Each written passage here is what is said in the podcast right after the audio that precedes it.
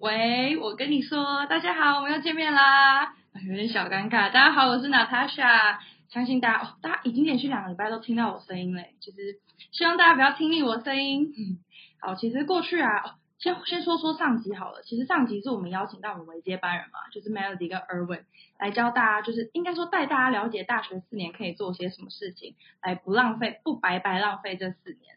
那相信过去同学呃也一直私讯粉专好奇说，嗯，那微软实习生还有什么其他的福利吗？就是除了为接班人这个专案，那我刚刚好就大家就很好奇我们的 TiMe Program 嘛，就是一个可以跟美国 Run 呃的员工当。美国 Run 的员工当 mentor 来呃提携我们的一个 program，那大家就很好奇说，哎，实习生跟 mentor 之间的互动故事，那也很羡慕 Run 实习生为什么可以拥有专属的 mentor，就是陪伴，然后并且提携我们的职涯。那刚好正值毕业季，我们就搭上毕业大家最爱问热门话题，邀请到两位非常厉害的 mentor 来当大家的一日 mentor，怎么不私藏，我们让呃听众朋友们也享有一日 mentor 的小小福利。好，那我们直接话不多说，我们就马上来邀请今天的第一位来宾 Andy。Hi Andy。哎，大家好，我是中文名字跟英文名字都一样的 Andy。那目前在微软工作接近四年。那目前的工作是一个工作内容与职称不相符的 Software Engineer Two。那主要是在做 Azure Government Cloud 里面做技术资源，那呃辅助所有在 Azure Government 里面的服务。那工作之余的话，就喜欢去运动，还有去旅游。那希望今天的分享能对大家有点帮助。哦，相信大家一定会获益良多啊！放心放心，因为 Andy 其实自己是我 mentor，然后其实 Andy 在从不管是我的职场上啊，或者是求学啊，或者是生活上，其实我都跟 Andy 咨询了很多东西呢，他都可以回答我，我真的觉得他超厉害的。不过蛮想问的，像 Andy 你是第一次当 mentor 吗？对啊，这是第一次当 mentor。因为主要会有这个契机，是因为一开始我自己在军队退伍转换跑道的时候呢，也是有受到一些微软其他的 mentor 的帮助，那让给自己有比较明确的方向，可以少走很多的弯路。所以说想说自己现在进来也算有一点时间，也小有经验，所以想说当听到这个 program 在找人来帮忙的时候，就想说是个机会，可以回馈给下一位这样，所以呢就参加这个 program。然后这一年下来呢，就觉得我的 mentee 没想到跟我的背景也很像，那很高兴就是自己在这段期间内对他有很多的帮助，这样。因缘际会，然后看到这个 program，那想问你当 mentor 有什么其他的感想吗？就是或还是你是呃过去就是除了这个 program 之外，有提携过其他的人吗？然后这两者的差异，对，可以跟听众朋友分享一下台美的特别之处吗？嗯，之前一开始当 men 第一次当 mentor 的时候，会觉得自己好像要很万能，什么都知道一样。那在后来才发现一件事，其实有时候当 mentor 比较多是在分享自己过去的一些经历经验。那当然自己也有会不知道的，尤其是在跟呃 mentee 在一起聊天的时候，你会发现你也有学习的地方。所以其实后来发现是在一个互相学习成长的过程，就感觉到没有那么多的压力，然后也更能做自己。然后也比较分分享自己更多的经验，去帮助自己的 mentee 这样。了解，相信大家听了会不会明年实际上一窝蜂的就是报名台美的 program，然后 Andy 就会好多好多人想当你的 mentee，听了都非常想当。哎，没有，不是，我已经是 Andy 的 mentee，听了都很想要，就是让所有朋友都受到 Andy 的帮助这样子。好，那感谢 Andy 带我们就是初步了解一下我们台美 program 在做什么，然后以及呃跟大家分享一下当 mentor 心得。那其实说到我们刚刚有提到嘛，其实听众朋友们都很好奇，说为什么我们可以拥有就是台美的呃 mentor 当我们的就是陪伴我们在微软实习的这一年。那今天呢，我们有答应大家，就是 mentor 们也不私藏的当听众朋友们的一日 mentor。那我们刚好今天就要聊聊我们毕业季的话题。那刚好这边帮呃大家准备了两个话题，想要问问看 Andy。那其中一个话题呢，是想请 Andy 简单分享一下自己当初毕业有没有面临像什么。什么困难？包含可能求职啊，或者是求学。那你如何在毕业后找到你就业的方向，或者是你未来生涯的方向？那我自己的话，一开始就是跟大学跟大家一样是大学毕业生。那那时候我也有遇到相同的情况，自己也是在犹豫说，嗯，究竟要跟大家一样，就是要继续念研究所呢，还是要出来继续找工作？那因为我自己是个比较随和的人，所以就把这两个选择都排了个先后顺序。所以就决定呃先努力拼拼看研究所，那如果真的没有上的话，再去找工作，至少也尝试过。所以很幸运的是，我后来有啊、呃、考上了一间研究所。所以我自己一个人呢，是先念的研究所之后才出来工作的。那给大家的建议会是，如果说你还在犹豫的话，建议可以去呃，也可以用尝试相同的方式去试试看，看看这样会不会也对于你有点帮助。那至于毕业之后的就业方向的话，我会觉得可以先从自己本科上的相关工作先去尝试看看。因为毕竟在大学研究所四年及再加两年研究所的工学习相关知识下，嗯、这方面类型的工作呃会比较得心应手一点，而且在求职上你也有具备相关的技术跟知识，找起工作也会比较方便跟顺利。那至少在如果真的有不喜欢的话，那至少在尝试过再转换跑道也是比较不会有后悔的机会这样。简言之也不亏嘛，对不对？就先试试看，要是试错了，我们再想办法修正这样子。那呃，没错，就是 try and error。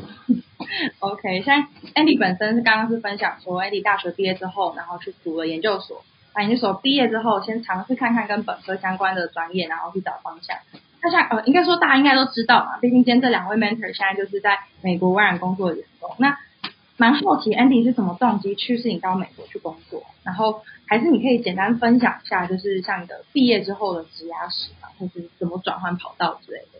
啊、我自己的经验有稍微比较特别一点，不过也可以给大家参考一下。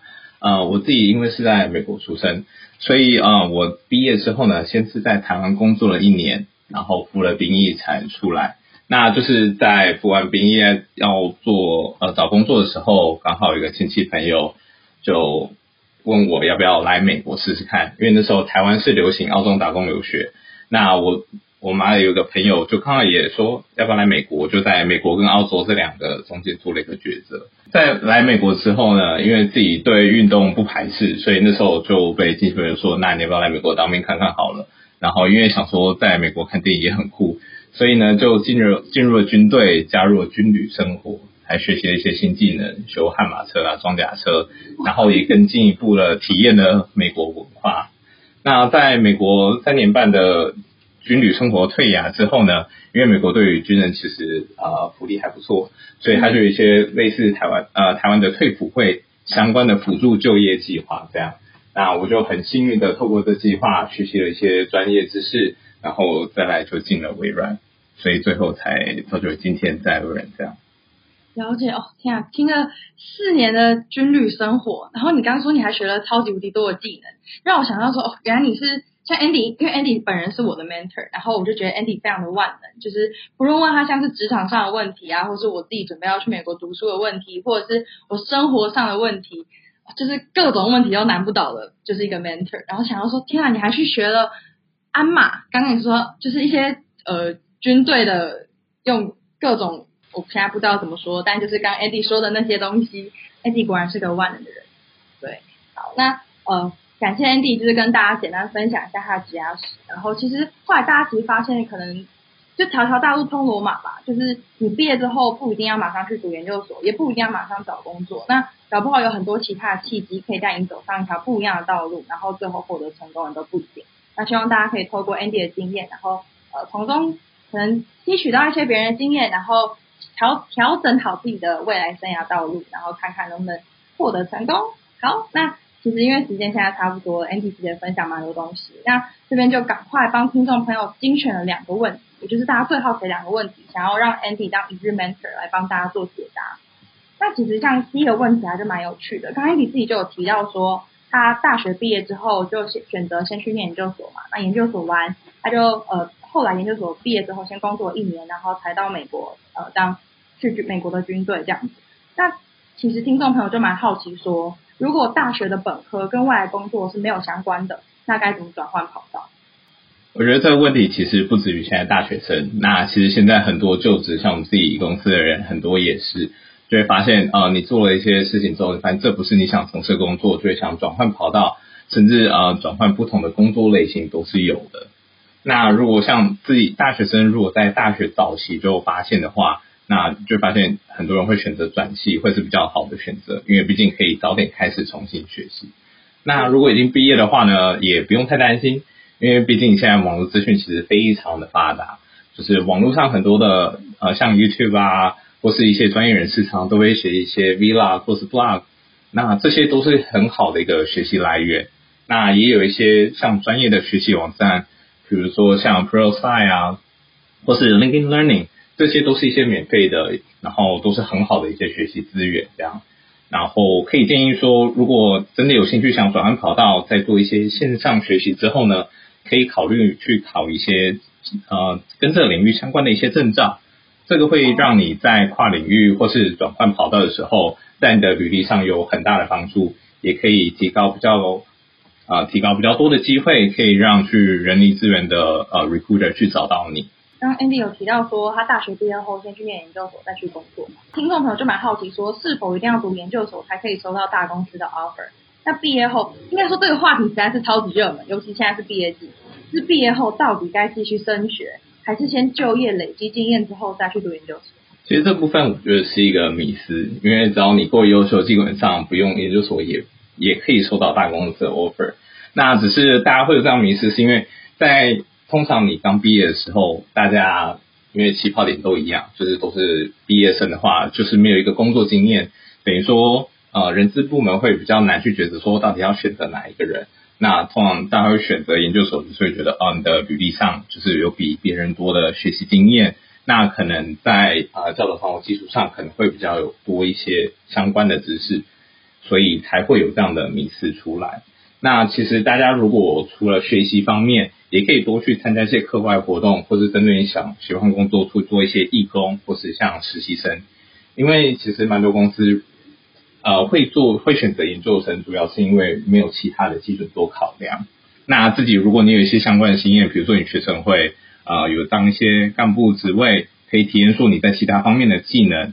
那或者是你有在相关的产业当实习，有一定的经验基础，或者是有帮忙一些计划，那其实，在这样相对来说，你就会发现你的履历完全不会比说有研究生的那些呃毕业生还要差。那这样的机会，你就也有比较高的机会可以去呃进到大公司，然后不需要研究所的学历。这样。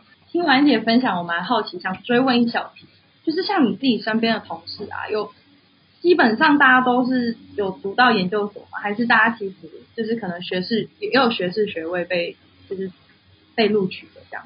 那个比例多吗？其实，嗯，比例差不多，大概一半一半，所以没有太多。而且甚至我们有蛮多的同事，他是从事完全不相关的科系。像我有一个朋友，他也是软体工程师，但是他是化工系毕业的。他是完全化学系毕业，可是因为他自己对于 coding 这块很有兴趣，所以也是去 LeetCode 刷题，那也是自己专业相关的知识，所以最后在在面试的时候是可以很厉害的表现出他的 coding 的能力，还有他的逻辑思考，然后所以最后也是进了微软，然后当了个软体工程师，完全没有呃资讯或者是自工的背景这样。了解哇，那他是很成功的，就是转换跑道的实力。对，那帮大家对，他是一个非常成功的案例。没错，像帮大家总结一下，像这个热门的，应该现在算是一个小迷思嘛。像 Andy 就建议大家说，我们只要先把自己先充实好，就是不管先去找到你想要的领域，然后把自己充实好，像是考证照啊，或者是去做一些实习啊，那就不呃，只要你够优秀，然后你够有料，你能够回答出 HR 问你的所有问题，那读不读研究所好像就不是一个必要。但是如果大家找不到方向的话，也可以去读研究所，然后去进修，然后可以可能可以在研究所挖掘到更多的期待然后可能也对未来的职涯有所帮助。这样，那好，那谢谢 Andy 回答听众朋友这两个问题。哦，我觉得这两个问题都蛮犀利的，就是很难回答，对吧？那既然现在是一个大大毕业季，然后应该说节目播出的下一周就是我们呃台湾的毕业典礼，因为其实不太知道美美国的毕业典礼好像过了哈，好像都是五月多吗？好像是已经过。对，现在像节目播出后的下一周就是台湾毕业典礼。那 Andy 是否有可以给毕业生最后的小小的建议？例如像是可以如何探索自己的人生啊，然后少走一些冤枉路这样。那讲完建议之后，再用一句话给毕业生一点小小的祝福，这样。呃，给大家的人生建议的话，你可以呃，人生其实没有一定。那尤其现在在社会上，你会发现到社会中后期在转职或者是转。不同的是呃转职或者是有转换跑道的案例也很多，所以大家不用一开始刚毕业就急着把自己往后所有的人生啊，像是都想好预定好一样，因为其实变数很多，通常变化赶不上计划，所以不用太刻意的去呃坚持自己一定要怎么样去走这样。像我自己当初也是来美国的时候，只是想说来是这边尝试看看。没想到在这边呃成家立业，就在自己定了这边定了下来。那人生没有所谓的冤枉路，所以就是一时的想法而已。然后人生也没有后悔药，所以不用太坚持自己说一定要走怎么样。至少你可以让自己告诉自己说你尝试过了，那也知道这不是自己想走的路，所以没有这种冤枉路的说法。就保持一个随缘的心，然后不断的学习，才能好好的把握每次的机会。毕竟机会是留给准备好的人，所以最后希望大家都能够找到自己的方向，好好的表现自己。那就祝福毕业生还有听众朋友们都心想事成，鹏程万里。谢谢大家。对啊，Andy，你自己段太经典了，你知道吗？太棒，超顺。我们非常感谢 Andy 给毕业生的祝福，相信毕业生像我本人啊，我听完是非常的，就是 inspiring，整个人非常充满能量。那希望毕业生还有我们听众朋友。听完 Andy 这一串的建议，人生没有后悔药，然后祝大家鹏程万里，大家能够呃在短短的二十分钟得到很多的 insight，然后也祝大家毕业顺利。好，那我们就坐在这边，谢谢 Andy 的分享，谢谢 Andy，谢谢大家。好，相信大家刚听完第一位 mentor Andy 的分享，一定意犹未尽，还想再听，对不对？没关系，我们节目组非常非常贴心的已经帮大家准备好我们的第二位 mentor 小柯，我们马上来欢迎他。欢迎，嗨嗨，佑真，大家好，我是小柯。嗯，简单介绍一下我自己，我之前也是嗯辅大自工的毕业生，然后后来呃工作一阵子之后到美国去念硕士，最后呃现在在微软呃担任产品经理。那很高兴今天可以替大家回答一些你们的问题，这样子。好，其实小柯也是呃我们有参加台美的那个 mentor program 的其中一个 mentor，然后。嗯，其实蛮蛮想蛮想听一下，小柯你是第一次担任 mentor 吗？可以说是第二次，但是第一次跟第二次之间隔得非常近，所以就算是同个时期吧，同一年。那我之前呃 mentor 的是一个中国的女生，那比较特别是因为我们在美国产品经理通常华人会非常非常非常的少，那我们这边嗯，我们 VP 底下大概两三百个呃产品经理，大概只有。五个人会说中文，然后还有一个是美国人，所以那时候我知道有一个就是妹妹，就跟你差不多大，然后要进来的时候我非常开心，所以我就是跟我的呃 manager 说可以当他的 mentor，然后就是辅导他这样子，然后后来就过几个月之后就有这个 program 了，应该是过两个月之后，所以其实都算第一次啊，就是不一样的体验。哦，那你想参加这个 program 是想说就是可以跟台湾外人的学生们做一个交流吗？就是。想认识台湾微软的实习生，然后因为毕竟台湾是自己的家乡，这样吗？我刚到微软的时候，有个朋友跟我说有这个 program，我觉得蛮有趣的。然后他跟我说，嗯，跟这些小朋友聊天，到时候都也不在 mentor 他们，都是真的都在跟他们聊天，聊他们感情的困扰啊，课业上的烦恼啊，就是任何东西就对。然后我觉得诶蛮好玩的，其实也蛮想知道你们在想什么。那。呃，也希望说以自己的经验可以分享给你们啊，然后让你们可以少走一点弯路，这样。一开始是觉得谈感情是蛮好笑的啦，所以就想了解一下。那这一年小柯有觉得就是印象深刻的部分吗？或者是跟你原本就是第一个呃直接提息在美国微软的那个中国女生的差异？毕竟我们都是线上嘛，可能比较会有比较少就是面对面交流或什么样的问题。这样说起来，我们两组都是线上，只是多了时差的问题嘛。那我觉得每个人应该都会不一样吧，因为个性跟大家彼此的经历不太一样，对啊。那刚好我很幸运，我配对到的 mentee 啊、呃，非常的活泼又很可爱，所以才有机会认识你嘛，对不对？所以啊、呃，其实也蛮感谢他的啦。那当时嗯、呃，怎么讲？因为他也是在那个名单里面唯一一个辅大学妹，就觉得啊，是辅大之光的，一定要好好跟他聊天一下。所以呵呵 所以觉得哎，蛮好玩的这样子。其实我蛮开心的啦，过程嗯。那小柯对于这个台美 program 最喜欢的地方是什么？最喜欢的地方，我觉得是呃，透过了一个小实习生，然后又认识了身你们身边很多人吧，然后觉得哎，大家进来都会打招呼啊，然后也会讲他们的烦恼，其实我觉得蛮可爱的啦。然后我觉得你们的烦恼都也不是很棒，就是还好你们现在遇到了，所以你们有在想办法成长。小柯在微软的媒体上，就是不管是哦那那位中国女生，或者是现在的 mentee，就是你们在他们身上有看到什么样的特质？就是 maybe 跟其他人 different 的，我我觉得这个有可能是因为我们的呃教育方式有一点比较内敛哈，所以其实我觉得一个很大的特色就是大家都会很不好意思哦，就是去比如说呃不管是问问题呃争取自己的权益或者是任何的事情上，大家好像都觉得第一个想法会是。哈，我该不该问？他问了会不很丢脸啊？如果问出来觉得呃对方觉得很 low 怎么办？可是我很明显可以感受到呃你们几乎都有这个想法。那我觉得最明显的是呃你就是我的 m e n t 他之前有一个在微软校园大使的活动。那其实我有说呃我有在上面分享影片，那我也有说哎大家可以过来联系啊。如果真的对留学或者是对在外商工作有兴趣。啊，只有一个，那一个就算了。他还说他犹豫了很久，然后才密我，然后觉得哎，没有必要这样。哎，这好像真的是就是大家会遇到的问题，也是我遇到的问题。对，因为其实我之前有参加过一个，嗯、也是呃台湾微软有某一个部门有举办一个其实小小的活动，然后它是可以就是一个小时跟大概里面都有十几个学生，然后跟 mentor 做交流。然后我们第一次哦也跟听众朋友分享一下，就是我自己的经验这样。然后呃我在。第一次听完讲者之后，我们十个人里面只有一个人去跟讲者，就是去用 linking 跟他说谢谢。然后第二次活动的时候，那个主管就上来，他就第一句话就问说：“请问你们十个人谁有在第一次结束之后去考主动 connect 这个讲者，然后跟他说谢谢，或是问后后续的话题？”然后都一个人举手。然后那个主管就非常生气，他就说：“这不是他想要看到的样子。”然后他举办这个活动就是要让我们就是保有，就小柯刚说的，就是我们。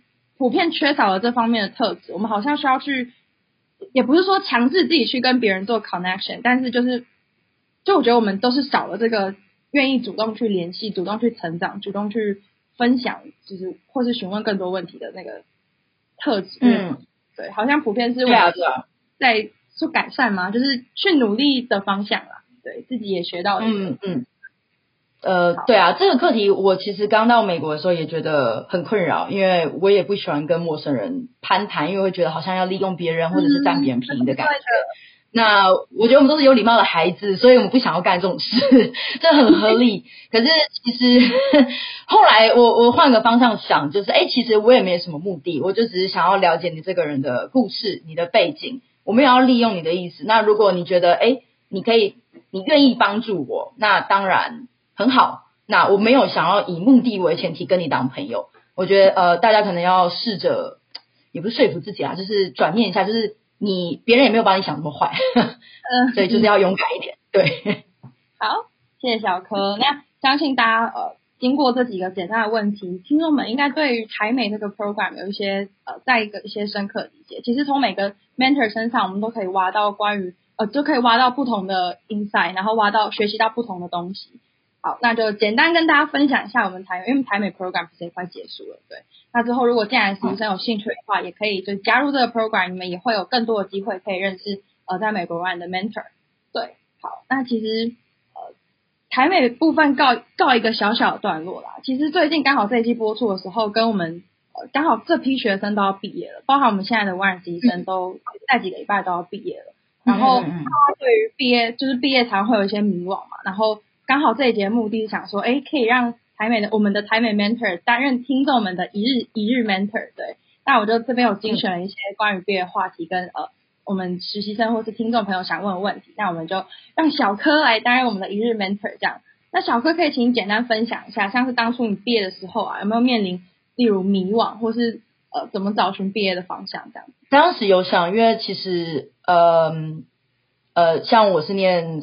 资工嘛，就是 CS 相关，所以其实对我们来讲，还多了一条路是走研究所，对吧？嗯。那很多呃，有些人如果我们要走研究所，他们就会选择就业。那就业就一样会面临到我能做什么工作，跟我适合做什么工作，还有我到底有兴趣做什么工作，我觉得这是三个不同的问题。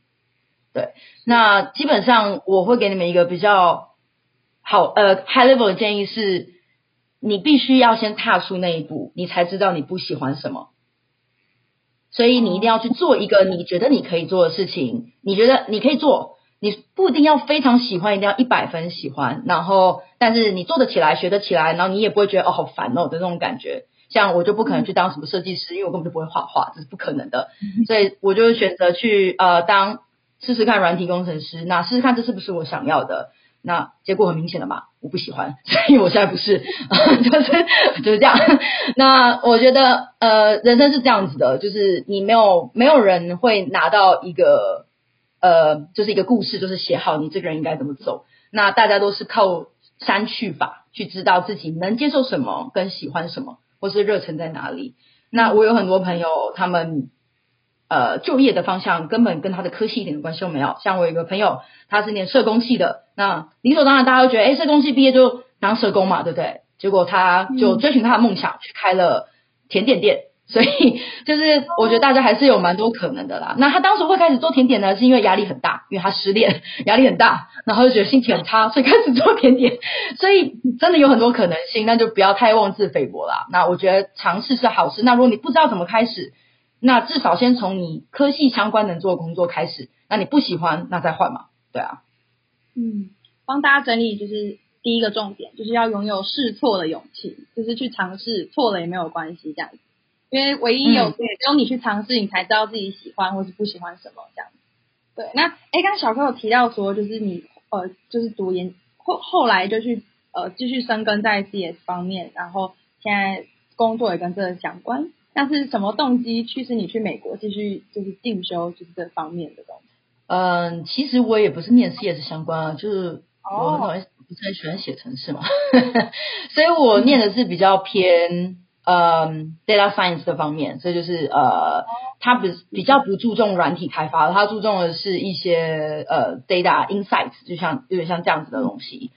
那当时会想出国，我觉得就原因很世俗啦，就钱嘛。因为假如你能在美国留下来的话，那你的薪水呃，应该说你存下来的钱一定会比你在台湾存下来的钱的多嘛。那这是我当时的想法，就是我觉得台湾的天花板没有那么高，所以我想说，那不如去外面试试看，然后念个书，看看不一样的技术层面可以有什么样的发展。那当时就是因为抱着这样的心态，才想说，哎，那就试试看。那就如果可以有这个技能的话，那对我未来的职涯上是不是可以有呃更多发展的可能？所以当时是决定是这样子的。对，那你会后悔做出这个决定吗？还是觉得这决定就很棒？嗯，这样说好了，后不后悔的这个东西是就结果论。所以你当你有不好的结果的时候，嗯、你就会后悔；但你有好的结果的时候，你就不会后悔。所以我觉得不是看结果去决定会不会后悔，嗯，而是二十年后你没做这件事，你会不会后悔？不管结果是好是坏。小柯真的是心灵鸡汤，就是心灵鸡汤的王者。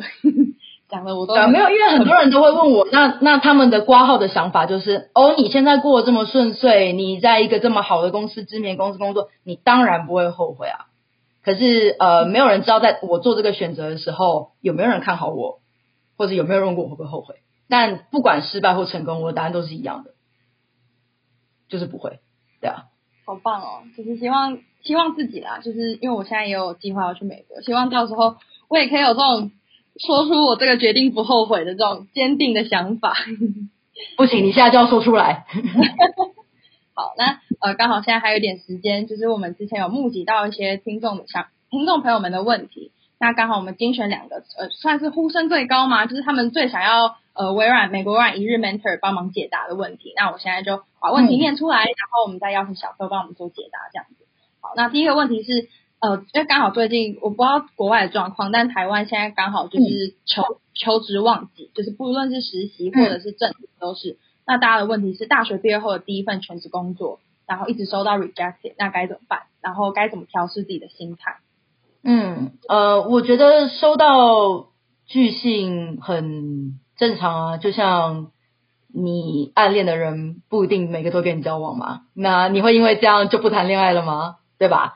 所以你一定是觉得哦，好，我这里做不好，被甩了，我没有被接受，那我去努力看看。所以我觉得呃重难不要把重点放在被拒绝很难过，而是把重点放在我为什么被拒绝，那我可以做什么改变？那如果你分析的结果，这不一定都是你不好。如果你分析的结果是，哦，这个职位本身跟我本人的技能跟他就是我们之间的相干性不高，所以我被拒绝是合理的。那你就要问你下一个自己下一个问题，那你有没有想要培养这方面的技能？有没有什么东西是给你可以做，然后在面试的时候可以展现给对方说，哦，我是有这个诚意，想要做这方面的努力，然后去努力你的面试这样子。所以我觉得，呃，可以把挫折换成你可以进步的动机。那再讲一个呃有趣的例子好了，因为在美国找工作没有身份是一件很痛苦的事情。那我们的拒信是几百封在收的。哦，天哪！嗯、所以对，所以就是对几百封，我们我投了六七百封，我大概收了五百八十封或五百九十五百七十封吧。天哪！那你真的是很有勇气，心脏非常的强大。对啊，也不是说每一封都有收到，有很多根本就不会理你的，把它就当做就是、嗯、就是拒信吧。那五声拒跟拒信都是一样的意思嘛。那对，就是呃，这个是很常见的。那呃，我觉得大家不用太在意啦。我觉得想办法经营自己，然后这东西是讲究天时地利人和的。哎，讲到讲到找工作遇到拒信，刚好刚好还有一个延伸的问题想问，就是不知道小在小哥的就是看法里啊，嗯、会推荐大家大学毕业之后就是先去进修再工作吗？还是我们就直接？工作，因为好像我身边不呃，不管是听众朋友或是我身边，就有一些人就是开始收很多巨星之后，就觉得那我是不是自我能力不足，我是不是要去念研究所？但是也不确定研究所念完之后回来，我会不会 maybe 薪水更高，或者是拿到更好的 offer，还是就是回来又在原地打转这样？嗯嗯嗯嗯，我觉得有这样的问题很合理，所以你其实要想的是你最终的目标想要什么，就是例如譬如说三到五年后。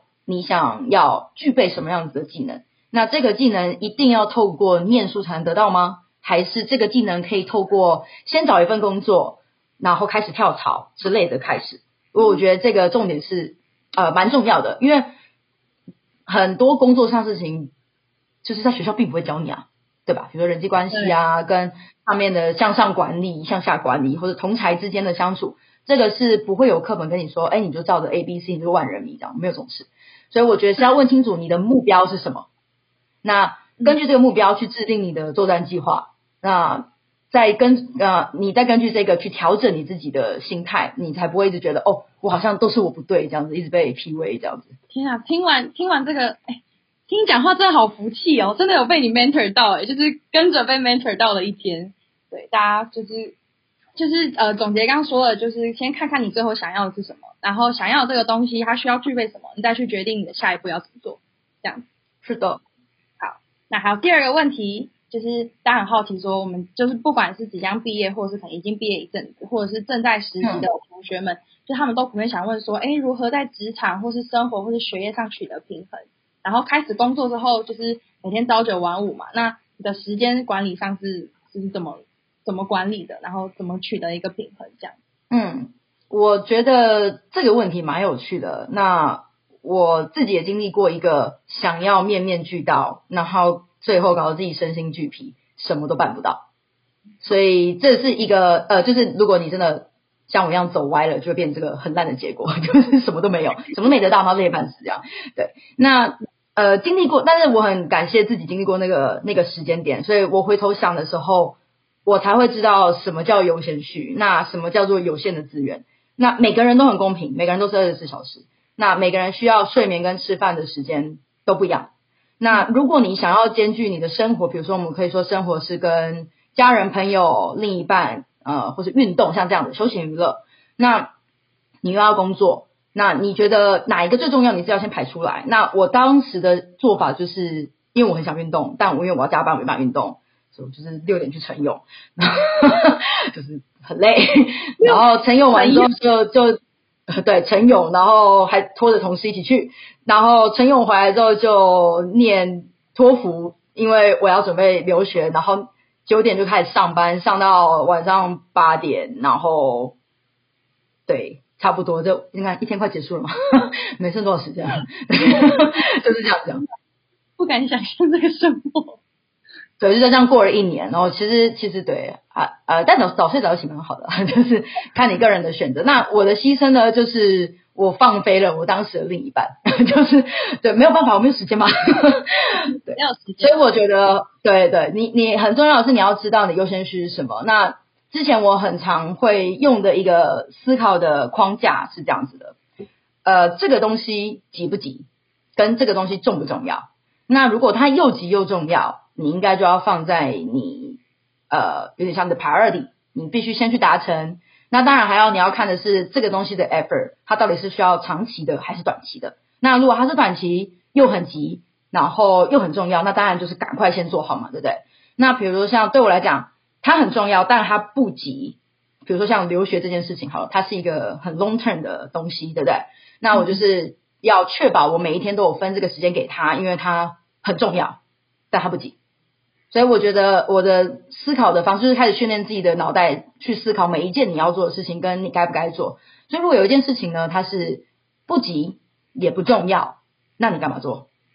那你就要浪费时间。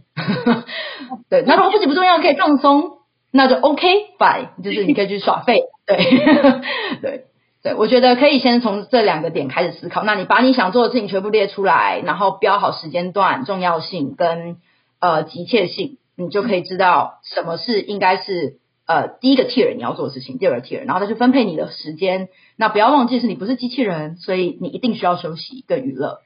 我觉得这个架构真的是非常清楚，这个心法也是非常的重要。希望呃问问题的问这个问题的听众朋友们有学到，然后大家赶快去排出自己对自己重要的 priority。相信大家对于呃取得如何取得平衡这件事情，应该会有一个更深层的答案。好，那时间来到最后尾声。想起小柯刚好，因为下礼拜就是毕业季了嘛，就是节目播出后的下一周，就是普遍台湾大学毕业季。想问小柯能否，呃，刚好也是我们实习计划的最后一个月，就，大家要准备毕业了。想问小柯能否给毕业生一点最后小建议，就是看大家可以怎么探索人生，然后减少冤枉路，然后最后再给大家一句话总结，然后祝福他们就是鹏程万里这样。嗯，讲实话吗？你妈叫你不要做的事情，你还是会做啊，然后你就还是会受伤嘛。所以我跟你讲什么都没有用啊，对吧？所以我是这样的人。是啊，对啊，你一定，你妈一定从小跟你说，我就跟你说不要这样了吧，你看看你怎么样怎么样了。对，所以我跟你们讲什么都没有用，不重要。那我相信道理大家都懂，只是你要不要去做而已。那你可以选择今天做一个改变，去做你觉得有道理的事情，或是你继续。开心，对 对，你可以继续开心，所以没有关系。对，所以，但是我觉得，呃，走冤枉路不是一件坏事，有时候就是要走，但是要走多深，那就是你的智慧了。有些人走到底都执迷不悟嘛，但是如果你想着，哦，靠，我妈一定会骂我，这样就是不要了，知道吗？就是不要，就知道了。对对，就不要再叛逆了。那呃，给毕业生的祝福嘛，我想想看啊。我觉得就是不要害怕失败。我觉得人生就是这样，我们都不是很，我们不是完美的人，所以就不要害怕失败。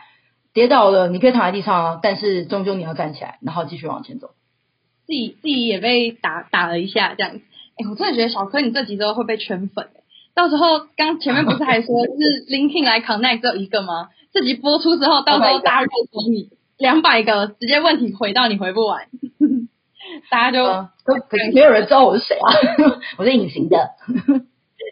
好，那刚好节目也到尾声，那我们真的很感谢小柯，然后也谢谢我们呃刚刚第一位 mentor Andy，就是愿意呃来跟大家进行一日 mentor 的小活动。那相信听众朋友们应该收获许多，至少我本人是了。对，那呃如果大家对于呃节目有任何问题，都欢迎大家在私讯我们微软实习计划的五大平台，我们的 Instagram、Facebook、IG，然后 Podcast 也可以去。呃，First Story 底下做留言，那谢谢感谢大家对我们的批评指教，然后如果任何问题都欢迎再跟我们呃多做联系。那提醒大家，我们现在是双周播出，所以今天听完再等两个礼拜就会有下一集更精彩的内容。好，那谢谢大家今天的收听，啊拜拜，拜拜。